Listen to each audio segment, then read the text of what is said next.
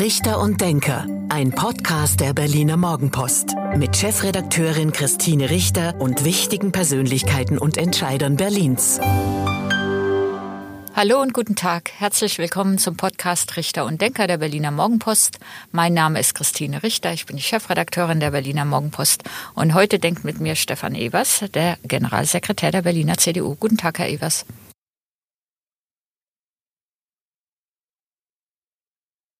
Guten Tag und schönen Dank für die Einladung. Ich freue mich, dass Sie da sind. In spannenden Zeiten in Berlin. Ähm, es drohen Neuwahlen oder es kommen Neuwahlen. Wahrscheinlich am 16. November will das Landesverfassungsgericht sein Urteil fällen.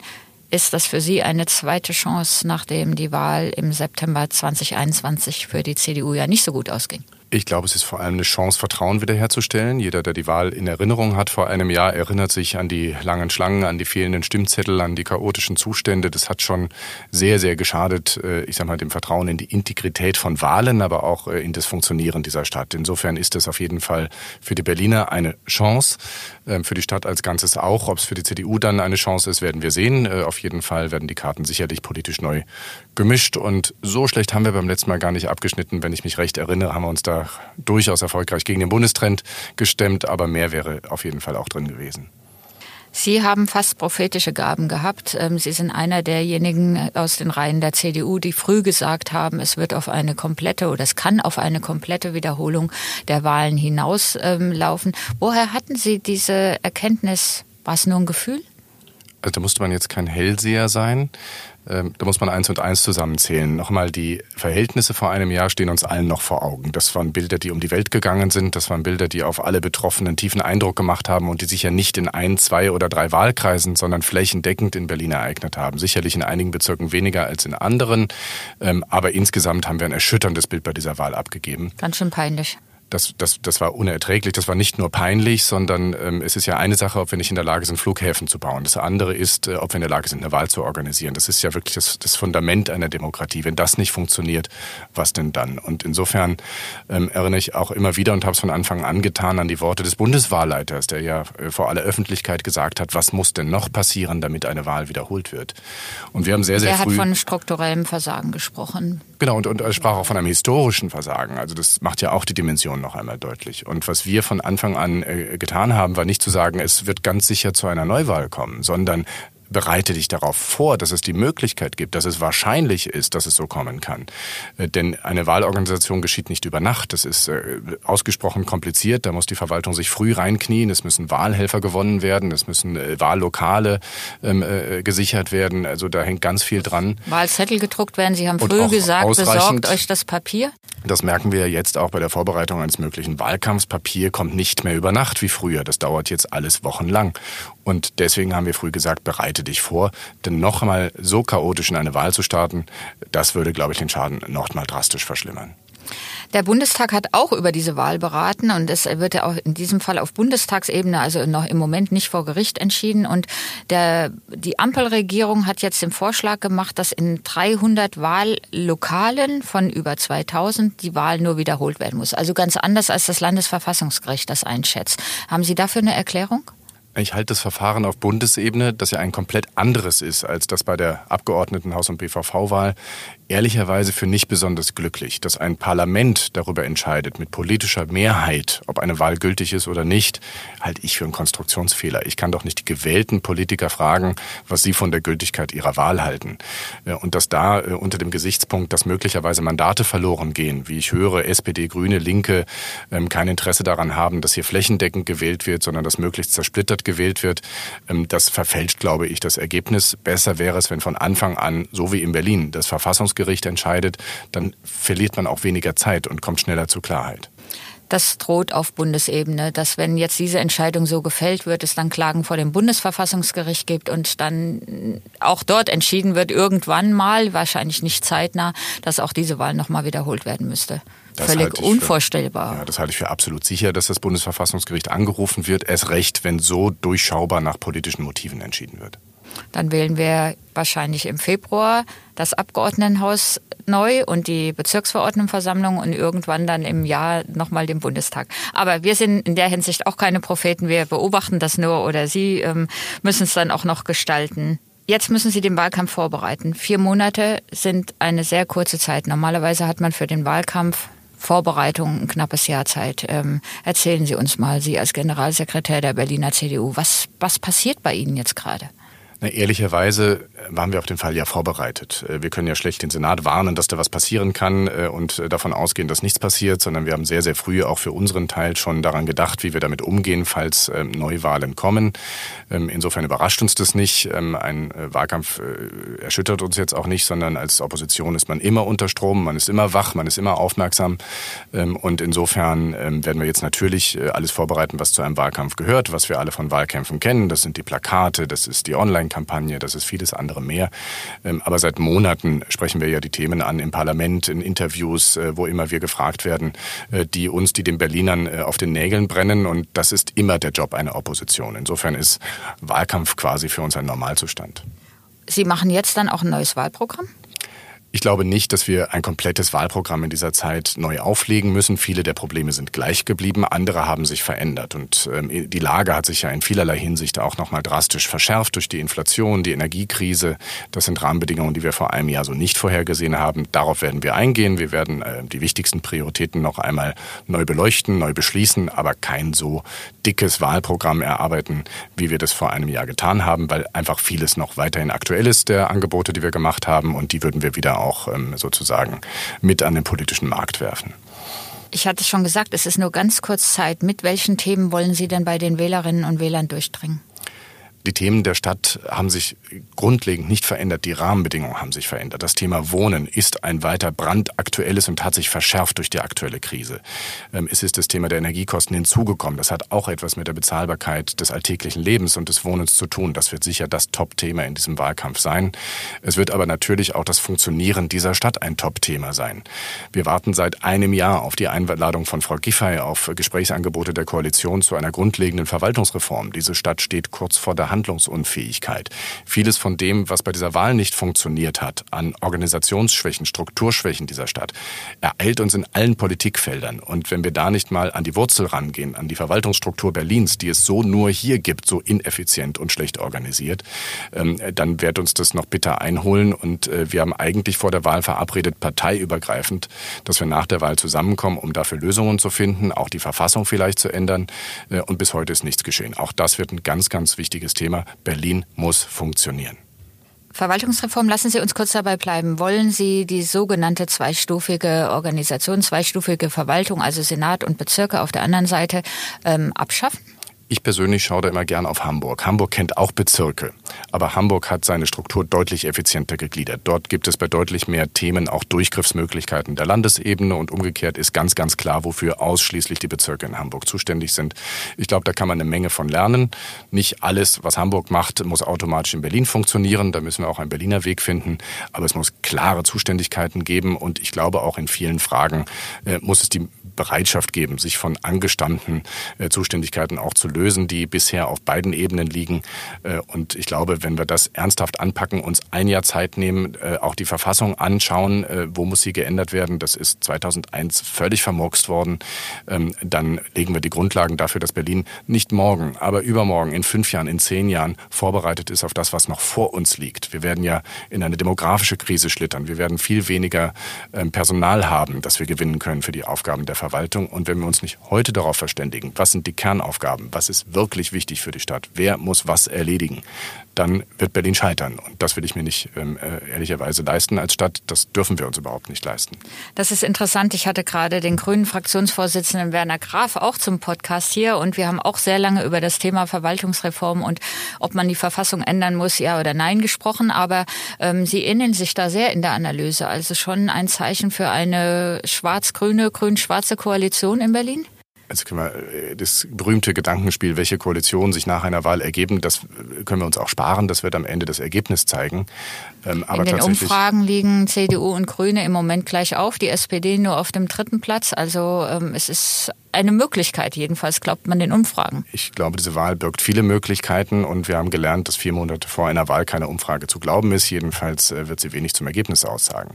Äh, aber was ich schon feststelle, ist, dass die Grünen gerade bei diesem fundamentalen Thema Struktur- und Verwaltungsreform deutlich besser ansprechbar sind als die Sozialdemokraten. Noch einmal, Frau Giffey hat nichts von dem eingelöst, was sie uns vor der Wahl signalisiert und versprochen hat.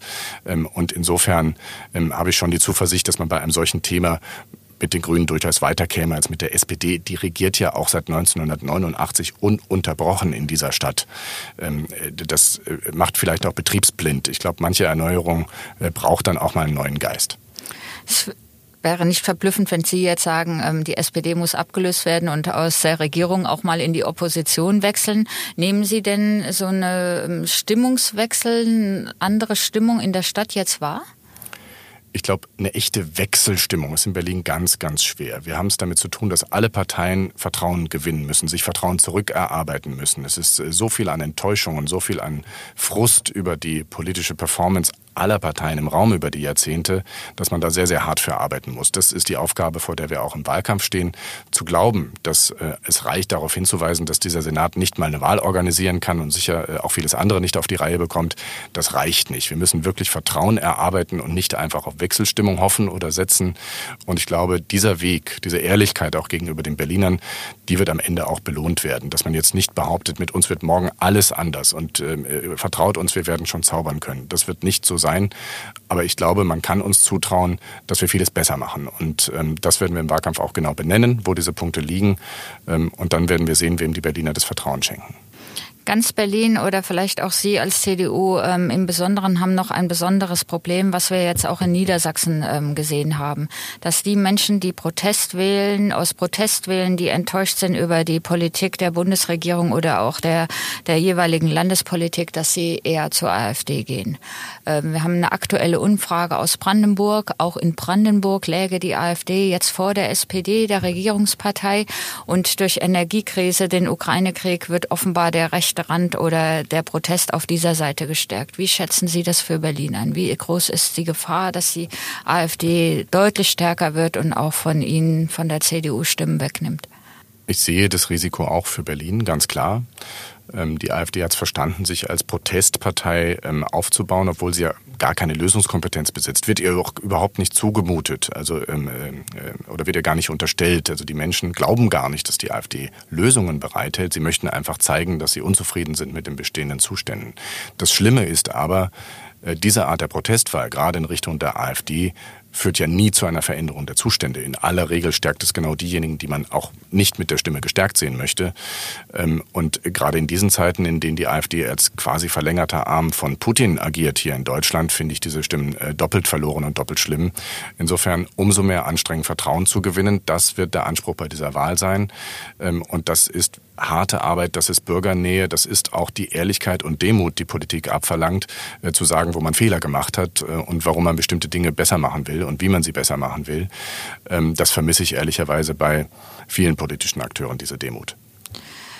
Lassen Sie uns konkret reden an dem Thema Energiekrise. Da haben wir in den letzten Wochen ein großes Durcheinander auf Bundesebene erlebt. Also Gasumlage kommt, alle sagen erstmal wunderbar, dann erkennen sie, dass es vielleicht auch Unternehmen stützt, die es im Moment gar nicht nötig hätten.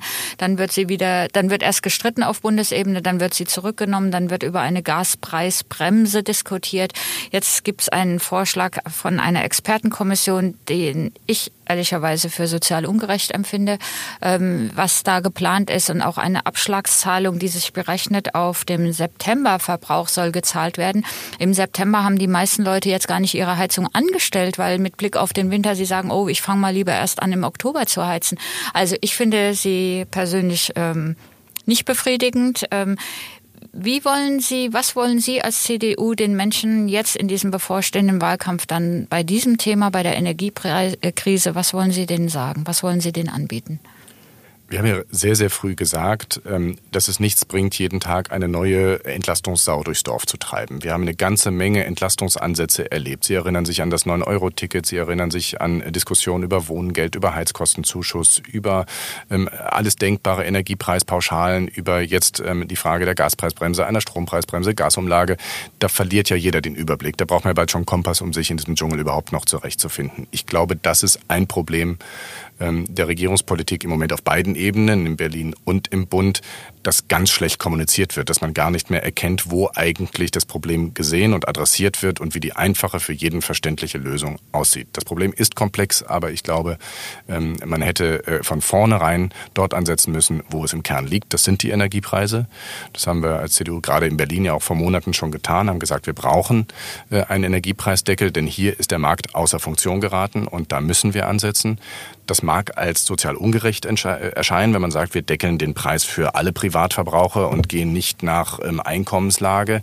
Aber es erleichtert natürlich ähm, die Wirksamkeit. Wenn ich ganz schnell handeln will äh, und mich nicht in Bürokratie und Antragsfluten verlieren will, dann brauche ich so eine Lösung. Ähm, das, was jetzt stattfindet auf Bundesebene, ist eher ein Etikettenschwindel. Sie haben es gesagt. Ähm, es wird genau an den falschen Stellen dann ähm, das Problem wieder verwischt. Äh, der September war nicht gerade der kälteste Monat des Jahres und 12 äh, Cent sollen jetzt der Preisdeckel sein. Das ist ehrlicherweise das Doppelte des Vorjahrespreises. Und wir lassen andere Energieträger, wir haben bewusst von Energiepreisdeckel gesprochen und nicht von Gaspreisdeckel, außen vor. Für viele Haushalte in der Stadt ist es die Ölheizung. Für andere ähm, ist es der Starkstrom, den sie benötigen, äh, beispielsweise als Kultureinrichtungen, an dem die gesamte äh, Versorgung, sogar die Heizung damit unterhängt. Ähm, da brauchen wir eine andere Lösung, die breiter ähm, äh, die Belastung beim Energiepreis deckelt. Und vieles andere, Kleinteilige, was wir uns jetzt aufgeladen haben, das hätte ich mir in Diskussion eher nicht gewünscht, weil das belastet auch Verwaltung in einer Art und Weise, die in der Umsetzung nicht beherrschbar sein wird. Es warten immer noch Unternehmen in der Stadt nach Monaten, nach über einem halben Jahr auf die Bearbeitung ihrer Corona-Hilfen. Ähm, ich ahne, was passiert, wenn wir das jetzt flächendeckend auch bei Energiezuschüssen machen. Ähm, wir brauchen schnell wirksame Hilfen und da ist der Deckel, den wir vorgeschlagen haben, glaube ich, das bessere, das schnell wirksame Instrument. Das werden wir auch weiter deutlich machen in der Diskussion. Ähm, Herr Evers, auf Bundesebene ähm, kann die CDU natürlich nicht entscheiden. Auf Landesebene sind Sie auch jetzt nicht diejenigen, die ähm, die, die Entscheidungen treffen. Was halten Sie denn von dem Entlastungspaket und dem Nachtragshaushalt, den der rot-grün-rote Senat jetzt in vier Wochen durchpeitschen will, bis zu einem Volumen von 1,5 Milliarden Euro? Wie finden Sie das? Also noch gibt es ja kein Paket. Bis jetzt gibt es eine Wundertüte. Es gibt eine Summe von 1,5 Milliarden. Was da drin steckt, weiß keiner. Wir wissen nicht, für wen es bestimmt ist, unter welchen Voraussetzungen die Hilfe gewährt wird, wie die Verfahren dafür aussehen sollen. Ich habe es ja eben schon gesagt, wir wünschen uns schnell wirksame Hilfen und äh, kein bürokratisches Monster. All das werden wir uns natürlich ganz genau anschauen und wir werden uns auch die Summe ansehen. Das Nachbarland Brandenburg will ein 2 Milliarden Programm auflegen für halb so viele Einwohner und ähm, da fragt man sich dann schon, äh, was denn dort an anderen Herausforderungen ist als in Berlin. Gerade wir mit unserer, ich sag mal, eher ähm, äh, starken Tourismusindustrie, Gastronomie, Hotellerie, die sehr, sehr stark von Energiepreisen betroffen sind, der Kultursektor, ähm, die vielen Geringverdiener in äh, Berlin sind eine besondere Herausforderung. Darauf werden wir reagieren müssen. Ähm, und ob da wirklich äh, das Volumen geringer sein wird als in Brandenburg, das müssen wir uns dann auch nochmal anschauen. Der Senat plant auch einen sogenannten Härtefallfonds, wo Mieter sich dann melden können, wenn sie wirklich nicht mit dem Geld hinkommen. Ich stelle mir das sehr kompliziert vor, weil ja jeder Einzelfall geprüft werden muss. Es kann ja nicht sein, dass wir als Mieter oder ich als Mieterin jetzt einfach meine Heizung aufdrehe und sage so, jetzt kann ich nicht mehr bezahlen, jetzt helft mir bitte. Also muss ja jeder Fall geprüft werden. Mit Blick auf die Personalsituation und die Belastungen im Land Berlin, im öffentlichen Dienst sowieso. Kann sowas funktionieren? Also was ich mir, was wir uns an dieser Stelle wünschen würden, ist auf der einen Seite ein Kündigungsmoratorium für die Mieterinnen und Mieter und auf der anderen Seite eine finanzielle Absicherung für die Vermieter, dass sie nicht in finanzielle Schieflage kommen, wenn ein Mieter nicht in der Lage ist, ähm, seine Mieten äh, zu zahlen. Ich glaube, das wäre ein relativ einfacher, ein sicherer Weg. Jetzt lange Antrags, Antragsverfahren für Härtefallfonds ähm, auf die, ähm, äh, auf die Schiene bringen, da sehe ich ehrlicherweise die Gefahr eines bürokratischen Wusts, den keiner mehr beherrschen kann. Zum jetzigen Zeitpunkt wissen wir ja noch gar nicht, wer überhaupt von diesen Hilfen profitieren soll, wie das Verfahren ausgestaltet sein soll. Es darf ja auch keine Willkür sein. Man muss ja irgendwie wissen, worauf man sich verlassen und womit man kalkulieren kann. Äh, und insofern finde ich unseren Vorschlag ein bisschen einfacher zu handhaben. Wir haben auch auf Landesebene entsprechende Instrumente. Wir könnten da mit der IBB arbeiten gegenüber dem Wohnungsunternehmen. Ähm, entscheidend ist aber dann, dass ähm, das Kündigungsmoratorium kommt, wie wir es zu Corona-Zeiten ja auch schon hatten. Unabhängig von der Energiekrise gibt es ein großes Thema, was viele Berliner und äh, Menschen, die in die Stadt kommen wollen, beschäftigt. Das sind, ähm, ist die Wohnungsnot beziehungsweise die fehlenden oder zu wenig gebauten Wohnungen. Der Senat verfehlt nach einem Jahr Regierungszeit alle seine Ziele. Wie erklären Sie sich das? Was muss passieren? Wundere mich da ehrlicherweise auch. Das war das Top-Thema schon im letzten Wahlkampf und da hatte ja Frau Kiffer einen Neustart versprochen, hat gesagt, das ist Chefinnen-Sache. Äh, und am Ende des Tages findet jetzt gerade fast nichts mehr statt. Wir haben in diesem Jahr nicht einen Antrag auf geförderten sozialen Wohnungsbau. Das ist eine dramatische Nachricht für die Stadt. Die Rahmenbedingungen haben sich im Verlauf dieses Jahres weiter verschlechtert durch die ähm, Energiepreise, durch das Thema Fachkräftemangel. Lieferkettenprobleme. Ähm, Lieferkettenprobleme auch. Alles dauert länger, bis es am Bau ist. Ähm, und umgekehrt ähm, äh, haben wir auf der anderen Seite eine weiter wachsende Stadt. Die Menschen drängen wieder nach Berlin. Die ukrainischen Flüchtlinge, viele andere mehr, haben die ähm, Marktlage noch einmal verschärft. Insofern wäre es nötig gewesen, dass man das, was Politik entscheiden kann, jetzt längst gemacht hätte. Dazu gehört, dass man die Regularien vereinfacht, dass man die Bauordnung endlich anfasst, dass man äh, auch mal dazu bereit ist, über völlig neue Flächen wie den Rand des Tempelhofer Feldes wieder zu debattieren, äh, dass man wirklich nichts ungenutzt lässt, was Politik tun kann, äh, um diesem Wohnungsmangel zu begegnen. Aber da stehen insbesondere die Linken auf der Bremse.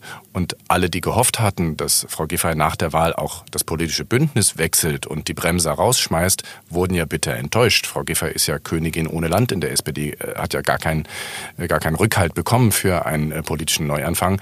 Darunter leiden wir gerade in der Wohnungspolitik mehr denn je. Und ich sehe absehbar nicht, wenn die Verhältnisse so bleiben, ähm, dass das Problem auch nur ansatzweise gelöst werden könnte.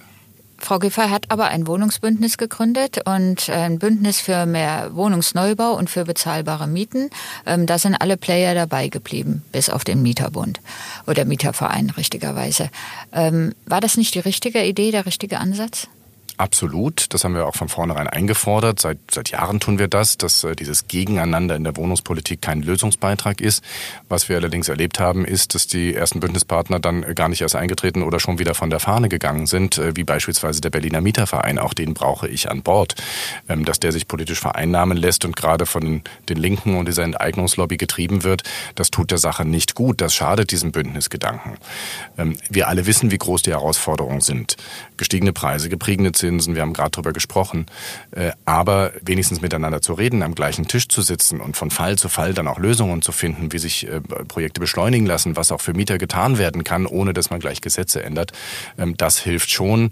Ähm, und ähm, da war dieses ein erster kleiner Schritt. Aber noch einmal, das, was wir jetzt an Realisierung sehen, geht nahe Null und da muss ein ganz anderer, eine ganz andere Gangart eingelegt werden. Und das ist auch nicht Sache eines Bündnisses. Das muss ehrlicherweise die Regierung, das muss die Koalition von sich aus bewerkstelligen. Wenn die Wahl wiederholt werden soll, wird wahrscheinlich nicht ab oder wird nicht abgestimmt über den Volksentscheid ähm, zur Enteignung von großen Wohnungsunternehmen, der damals eine Mehrheit gefunden hat. Das Thema ist aber noch auf der Tagesordnung, weil eine Kommission gerade tagt und dann im Frühjahr vorstellen will, ob solche Enteignungen möglich machbar sind und ob man sie empfiehlt. Ähm, wird Enteignung noch mal ein Thema in diesem Wahlkampf? Also mein Eindruck ist, die Menschen haben jetzt wirklich gemerkt, wo die großen Probleme liegen und dass das nicht durch Enteignungen lösbar ist. Ähm, äh, schon rechtlich gesehen äh, ist der Weg versperrt. Ähm, es wäre nach unserer festen und auch von allen Experten bestätigten Auffassung verfassungswidrig, äh, hier eine Enteignungspolitik in Berlin zu beginnen. Also es wäre nicht nur in der Sache keine Lösung, es wäre auch rechtswidrig. Deswegen sagen wir als CDU auch ganz klar, das ist mit uns nicht machbar. Wir müssen die Wohnungskrise lösen. Das ist unsere Aufgabe. Das wäre ehrlicherweise auch das Hauptmotiv, warum viele viele für diesen Entscheid gestimmt haben, um äh, dem Senat einen Denkzettel zu passen, verpassen für die Ergebnisse seiner Wohnungspolitik. Ähm, und da müssen wir besser werden. Da werden wir auch besser. Wir beschäftigen uns als CDU-Fraktion jetzt am Wochenende auch wieder mit dem Thema Mieten und Wohnungspolitik aus genau diesem Grund. Da hat der Volksentscheid schon seine Wirkung. Aber zu glauben, dass es hier wirklich zu einer Massenenteignung äh, als Lösungsbeitrag kommt, das halte ich für absolut verfehlt und es verunsichert auch alle am Markt. Das ist eher ein Problemverschärfer als ein Lösungsbeitrag. Nochmal ein Blick auf den Wahlkampf. In vier Monaten wird wahrscheinlich gewählt. Ähm, Sie treten mit den gleichen Kandidaten an. Das müssen alle Parteien mit, weil es eine Wahlwiederholung und gar nicht eine Neuwahl ist, richtigerweise. Ähm, Kai Wegner ist Ihr Spitzenkandidat. Ist er der richtige Mann? Das hat er ja schon beim letzten Mal gezeigt. Wir haben ja andernorts gesehen, wie drastisch die CDU eingebrochen war. Vor einem Jahr war es ja nicht so, dass die Union in Bundesumfragen mit Abstand führende Kraft war, sondern wir sind ja dramatisch abgestürzt, ähm, damals mit äh, Armin Laschet als Spitzenkandidat auf Bundesebene.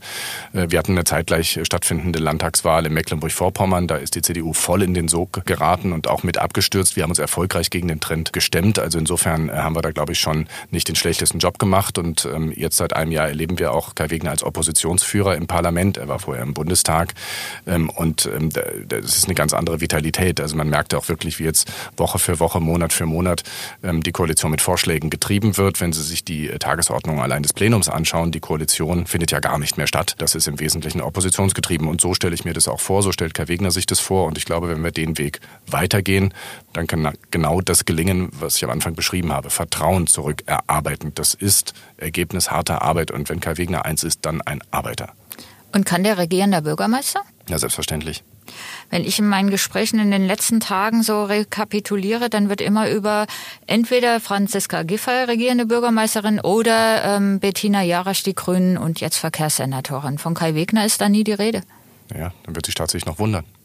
Gut, das war fast das Schlusswort. Aber Herr Evers, bei diesem Podcast gibt es zum Abschluss immer ein kleines Spiel. Ich gebe Ihnen zehn Sätze zu Berlin und zu Ihnen vor, damit unsere Zuhörerinnen und Zuhörer Sie noch besser kennenlernen und Sie vervollständigen die bitte spontan. Auf los geht's los. An den Berlinern mag ich. Ihre unglaubliche Vielfalt und ihre Ehrlichkeit und Offenheit. Die Wahlwiederholung in Berlin ist zwingend erforderlich, verfassungsrechtlich geboten, politisch eine Herausforderung. Mein Lieblingsort in Berlin ist? Hm, Treptow-Köpenick am Wasser im Grünen, schöner kann Berlin nicht sein. Berlin braucht Hochhäuser, weil? Wir uns nicht mehr leisten können, Grünflächen in der Stadt zu, äh, zuzupflastern, weil wir es uns nicht mehr leisten können, den engen Platz der Stadt zu verschwenden. Berlin muss über sich hinauswachsen. Meine Freizeit verbringe ich am liebsten? Ehrlicherweise hätte ich mehr davon, aber ich verbringe sie am liebsten auf dem Wasser.